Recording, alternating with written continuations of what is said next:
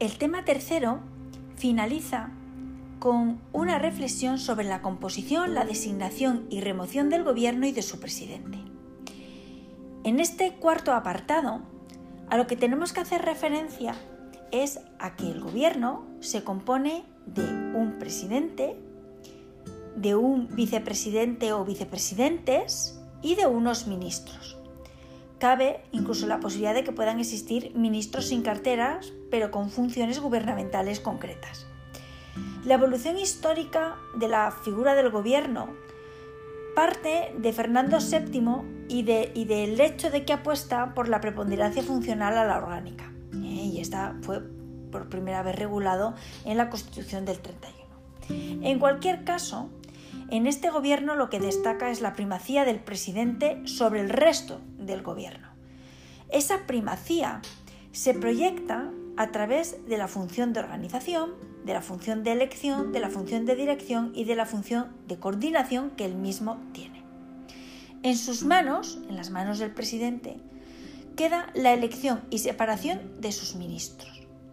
Su dirección es programática y hay tanto o engloba tanto una dirección orgánica, o perdón, ordinaria, eh, de convocatoria, de fijar el orden del día, de dar instrucciones, como de dirección extraordinaria, Puede ser, por ejemplo, ¿eh? un supuesto de dirección extraordinaria de la recomposición del gobierno que tenga que eh, llevarse a cabo en un, en un momento determinado o, por ejemplo, el plantear una cuestión de confianza ante el Congreso de los Diputados. Coordina además como una unidad la acción ministerial, presidiendo el Consejo de Ministros y resolviendo los conflictos de atribuciones entre ministerios que se pudieran dar, así como creando comisiones delegadas del Gobierno. Al rey le corresponde el nombramiento formal del presidente y de los demás miembros del gobierno. Nombramientos que son propuestos y refrendados por el presidente de gobierno, a quien también le compete proponer el cese de los mismos.